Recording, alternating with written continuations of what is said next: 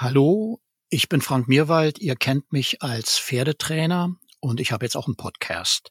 Der heißt Hashtag Wir reden online. Genauso ist es. Heute mache ich das wieder. Und ich habe am anderen Ende der Online-Leitung die Steffi von Ribbeck. Viele von euch, die werden jetzt aufhören und sagen, Mensch, Ribbeck, Ribbeck, habe ich schon mal gehört, ja. Es gab da einen, in meiner Jugend, da habe ich ein Gedicht gelernt. Das hieß Herr von Ribbeck auf Ribbeck im Havelland und dann kam Birn vor und so. Steffi, ist das bestimmt schon klar? Ich bin mit Sicherheit nicht der Erste, der das fragt. Und der sagt, Mensch, gibt's den wirklich? Ich habe immer gedacht, das wäre so eine erfundene Figur eines Autors. Herzlich willkommen, Steffi von Ribbeck. Hast du mit dem von Ribbeck auf Ribbeck, hast du mit dem was zu tun? Kennst du den? Ja, hallo Frank, schön, dass ich heute bei dir sein darf. Klar habe ich was mit der Familie von Ribbeck zu tun. Es gibt ja nur in Anführungszeichen eine Familie von Ribbeck. Das würde aber hier, ich glaube, den Podcast sprengen, wenn ich da jetzt näher drauf eingehe. Aber ja, es gibt die Familie von Ribbeck. Das ist nicht erfunden von Theodor Fontane. Da, so viel erstmal dazu. Natürlich habe ich auch ein wenig recherchiert für den heutigen Podcast.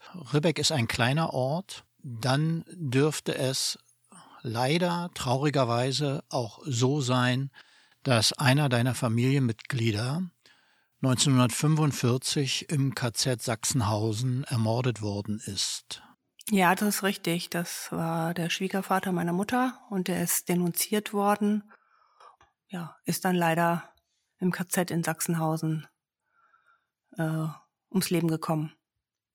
Ja, traurig, furchtbar. Und äh, wenn du möchtest, dann können wir uns ja dazu nochmal in einem späteren Podcast unterhalten. Ich finde es immer wichtig und interessant, wenn sich dort Geschichte so zurückverfolgen lässt, dass du sagst, ja, irgendwie hatte ich was damit zu tun. Das war ein Verwandter von mir.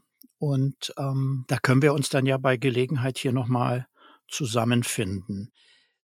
Dieses Örtchen Ribbeck liegt in Brandenburg, richtig?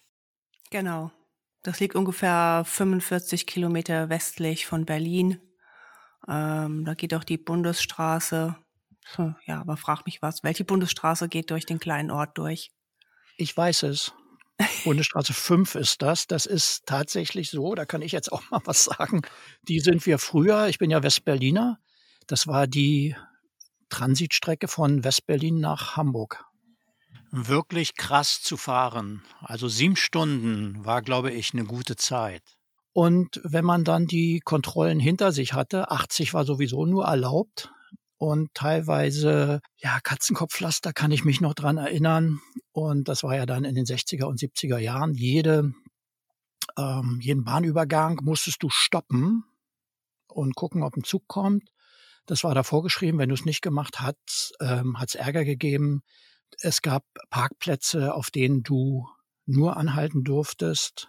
Ja, auch ähm, nicht mal schnell rausspringen oder sowas. Das ging alles nicht. Und dann gab es ja noch die Intershops und das war alles so eine richtige Parallelwelt für sich. Das ist die Bundesstraße 5, heute ja abgelöst worden von der Autobahn. A24 ist das, Hamburg, Berlin.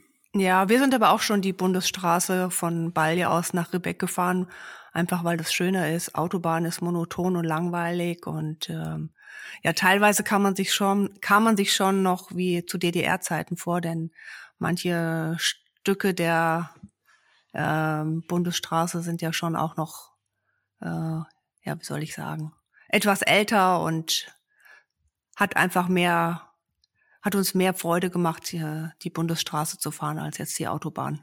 Nicht nur dein Ort Ribbeck, sehr, sehr schön dort gelegen anzuschauen, sehr idyllisch mit dem Gutshof, der von Ribbeck zu Ribbeck aus dem Havelland. Die ganze Region Havelland ist auch landschaftlich wunderschön, sehr seenreich. Da gibt's einen Naturpark und für die Pferdefreunde nicht weit weg davon, halbe Autostunde circa Fahrt, gibt es das Landgestüt Neustadt-Dosse, eins der Landgestüte, wo fast jedes Bundesland eins hat. Ich glaube, das Saarland hat keins. Und die Gebäude dort architektonisch 100, 150 Jahre schätze ich mal sowas, mit den Alleen dazu, mit den Reitwegen, mit dem Reiterstadion, mit einer Holztribüne, also sehenswert. Mal reingehen, angucken. Da werde ich dann bei meiner nächsten Reise nach Ribbeck gerne mal Halt machen und reinschauen. Genau, mach uns, mach uns ein Bild vom, vom Birnbaum, den gibt's ja auch noch in der Nachpflanzung, habe ich alles schon, schon gelesen. Äh, Steffi, ich weiß, dass du in diesem Jahr 2020 an einer Pferdeveranstaltung teilgenommen hast. Was waren das? Das war eine der wenigen Veranstaltungen, die überhaupt stattfinden durfte, weil die meisten Sachen ja aus bekannten Grund abgesagt wurden. Das war das Bundeschampionat der Freizeitreiter. Das fand dieses Jahr äh, in Hannover statt, im Reitstadion in Hannover. Champion und Freizeitpferde. Wie passt denn das zusammen? Weil man sagt ja Champion, ja, da musst du schon Leistung bringen und das soll ja dann auch gemessen werden und bewertet werden und so weiter. Was kannst du dazu sagen? Die Freizeitreiter führen ja so ein bisschen Schattendasein gegenüber den Turnierreitern. Wenn man jetzt aber mal prozentual schaut, sind doch die meisten Reiter Freizeitreiter und nicht Turnierreiter. Und deshalb nehme ich an, hat sich die Deutsche, Reiter, Deutsche Reiterliche Vereinigung gedacht, wir bieten auch mal was für den vielleicht ambitionierteren Freizeitreiter an, der sowohl bisschen in der Reithalle, aber auch ins Gelände geht und hat diesen Wettbewerb ins Leben gerufen. Den gibt es jetzt schon seit zwölf Jahren, also es war dies Jahr die zwölfte Veranstaltung und der besteht aus äh, fünf Teilprüfungen, sogar auch mit einem Fremdreitertest, wo eine kleine Dressur abgefragt wird, äh, ein Gelassenheitsparcours, dann gibt es einen Geländetest, mit festen Hindernissen, Wasserdurchritt und einen Gruppenritt. So wird das Freizeitpferd und der Freizeitreiter, ich sag mal so, auf Herz und Nieren geprüft. Und ich denke, das ist auch gar nicht so falsch, denn man möchte ja ein zuverlässiges Pferd haben, was im Gelände sicher geht, auch im Straßenverkehr oder wenn jetzt hier mal zufällig eine Plane hochweht, dass das Pferd einfach sicher und ruhig bleibt. Ja, und das wird dort bei dem Freizeitpferdechampionat alles abgefragt. Also ich finde die Idee finde ich gut. Von einer, letztendlich ist es von der FN, ja, Föderation National. Genau, von der deutschen FN. Es ist meiner Ansicht nach tatsächlich so, dass also die Menschen in der FN gut aufgehoben sind. Das ist überhaupt gar keine Frage. Wenn sie Dressur reiten wollen, wenn sie springen wollen, wenn sie Früher hieß es Military, heißt jetzt Vielseitigkeit, reiten wollen, wenn sie voltigieren wollen, wenn sie fahren wollen, wenn sie züchten wollen. Dort bekommen sie Unterstützung. Der, dieser ganze, du sagtest ja gerade, ganz große Freizeitreiterbereich fällt dann tatsächlich auch immer so ein bisschen hinten runter. Und für mich hört sich das erstmal sehr gut an, dass die FN sagt, Leute, hier ist was, was wir auch dann als Prüfung abnehmen, wo ihr, hast du da irgendwie auch so ein Handbuch dazu bekommen oder woher wusstest du, was du da zu tun hast? Nein, es gibt eine Ausschreibung und da steht dann drin die fünf Teilprüfungen, wie gesagt, eine kleine Dressuraufgabe, der Geländeparcours, der Gelassenheitsparcours, der wird natürlich genau beschrieben, was man machen muss, auf was man sich einstellen muss, was man mit dem Pferd üben muss. Zum Beispiel wird dann ein äh, Rappelsack neben dem Reiter hergezogen, ein Sack, der mit Blechdosen gefüllt ist und ja, dann muss man auch unterm Schirm durchreiten und durch Stangengassen, auch im Trab und Galopp. Also es ist schon anspruchsvoll und es ist nicht so, dass du jetzt einfach mal, ja, ich komme ja da mal hin und dann mache ich das mal schnell. Also man muss schon ein bisschen üben. Und Fremdreiter heißt das, ihr habt da die Pferde getauscht untereinander? Nein, da sind dann äh, oder waren zwei professionelle Reiterinnen. Du übergibst dann dein Pferd an die Reiterin und die hat da ungefähr so vier bis fünf Minuten Zeit. Und das Pferd wird dann im Schritt, Trab und Galopp auf geraden und gebogenen Linien geritten und sie schaut eben, wie das Pferd an den Hilfen steht, ob es ruhig bleibt. Ja, prüft es sozusagen auf Herz und Nieren in einer kleinen Dressurabfrage. Dann haben die doch vielleicht gesagt, oh, das Pferd läuft ja besser als meine Pferde zu Hause. Das kann sein. das kann sein. Okay, gut. Da gehen wir mal jetzt nicht zu sehr ähm, ins Detail. Mit welchem Pferd bist du da hingegangen? Kann, kann ich da jetzt auch mit, mit meinem Mix hingehen, mit meinem Straßenmix? Kannst du auch mit deinem Straßenmix hingehen. Man kann mit äh, Warmblutpferden, mit und ohne äh, Abstammungsnachweis und Ponys ab äh, einer Größe, glaube ich, von 1,35 Meter. Du kannst, ja, wie gesagt, es ist eigentlich alles erlaubt. Er Ergebnis, wurdet ihr da einsortiert? Wie, wie war dein Ergebnis? Also es gibt zwei Teilnehmerfelder, einmal äh, vier- bis siebenjährige Pferde mit Abstammungsnachweis und einmal vierjährige, also Pferde und Ponys immer, und einmal eine Abteilung, äh, dort konnten auf jeden Fall auch Pferde ohne Abstammungsnachweis äh, starten. Und es waren jeweils 25 Teilnehmer. Das ist eine Teilnehmerbegrenzung. Wer zuerst sich angemeldet hat, bis die Plätze voll waren, dann gab es eine Warteliste. Also es gab tatsächlich auch äh, Reiter und Pferde auf der Warteliste, falls jemand noch kurzfristig ausfällt. Es wurde im Prinzip wie im normalen äh, Turnierwettbewerb gerichtet mit den Wertnoten von 0 bis 10. 10 ist eben das Beste. Teilweise wurden die Ergebnisse äh, doppelt gewertet. Ich hatte eine Gesamtpunktzahl von, ich glaube, 76,6 Punkten. Von 100 möglichen jetzt?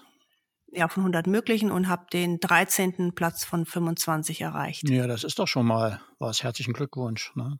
Teilnehmen ist vielleicht dann auch alles, aber man freut sich natürlich auch, wenn es läuft.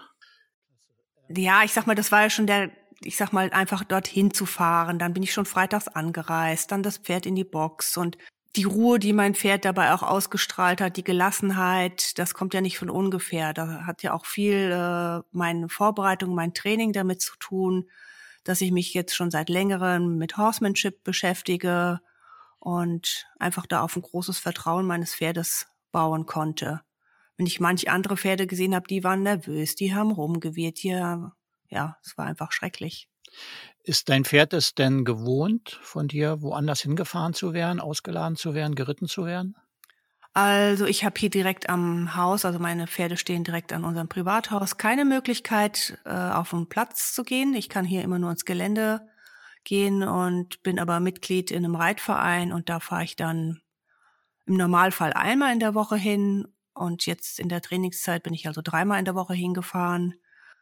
Ansonsten war ich mit ihr äh, ab und zu mal in Stade zum Horseman-Training, aber eine Turnieratmosphäre in der Form hat sie noch nie erlebt vorher. Das war für sie was ganz Neues, auch in einem Dressurviereck, das weiß umrandet ist, geritten zu werden, das kannte sie nicht und ja, mit vielen anderen Pferden nicht zusammen sein, das kannte sie auch nicht. Auch kein äh, Gruppenritt, aber das hat sie alles total cool gemeistert. Das war überhaupt für sie jetzt kein Problem. Leider mochte sie im Geländeparcours ein Hindernis nicht so gerne. Das hm, hat uns dann ein bisschen Punktabzug gebracht. Sonst hätten wir uns wahrscheinlich noch besser platziert. Ja, das ist ja auch nur die Bestätigung dafür, dass es dann doch nicht so einfach ist, ne? sondern dass man sagt. Ja, letztendlich ist er immer noch der äh, Partner Tier und dem gefällt vielleicht manchmal irgendwas nicht so, wo du denkst, na, was ist denn da jetzt dran? Hüpf doch drüber. Äh, ich habe eine Fjordpony-Stute, die ist sieben Jahre alt, also mit Abstammungsnachweis, ist auch eingetragen als Zuchtstute. Und ich wollte dieses Freizeitchampionat auch dazu nutzen, dass sie gleichzeitig ihre Stutenleistungsprüfung abschließt. Verschiedene Ponyrassen können das dort machen. Die können, wie gesagt, entweder Stuten- oder Hengstleistungsprüfung dort absolvieren. Aber dadurch, dass wir im Geländeparcours diesen groben Patzer hatten, hatten wir zu viel Punktabzug, beziehungsweise die Einzelwertnote für das Springen war 2,5 und ich hätte dort mindestens 5,0 erreichen müssen. Das haben wir dies Jahr leider nicht geschafft, aber wir kommen nächstes Jahr wieder und dann wird das mit Sicherheit funktionieren. Ja, dann herzlichen Glückwunsch von mir für diesen ja doch erfolgreichen Auftritt. Und hm, ja, es schweißt zusammen, finde ich immer. Also ich hatte ja früher auch eine Menge junge Pferde ausgebildet in hauptsächlich Reining, Westernreiten. Und ich habe gesagt, das erste Jahr ist eigentlich dafür verwendet worden, mit dem Pferd zusammenzukommen, aufzuladen, wohin zu fahren, wieder abzuladen und dort zu reiten. Und das muss nicht immer ein Turnierplatz sein. Es kann auch sein, dass ihr einen benachbarten, befreundeten Stall fahrt, was nicht so weit ist, dort das Pferd abladet, dort reitet. Und wenn ihr dann auf dem Turnier seid, werdet ihr schon sehen, wenn ihr dann auf dem Abreitplatz seid, ist es ganz anders als zu Hause.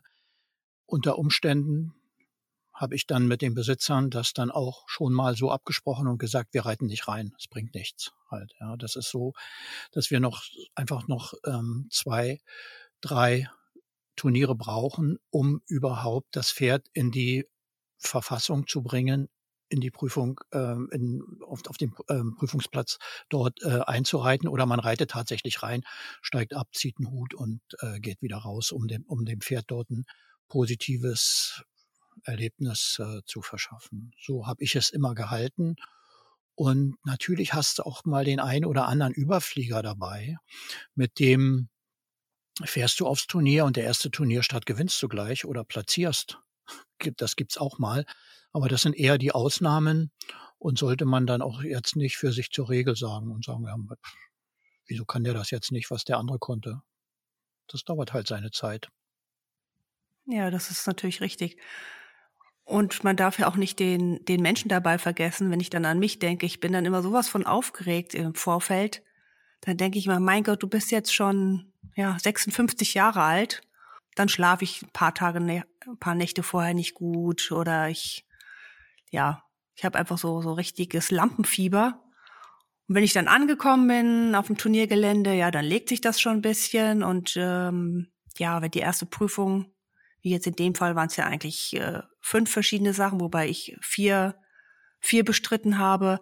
Dann geht's mit jeder Prüfung wird's besser und dann werde ich ruhiger. Und ja, ich bin das letzte Mal vor na, 15 Jahren an einem, habe ich an einem Turnier teilgenommen.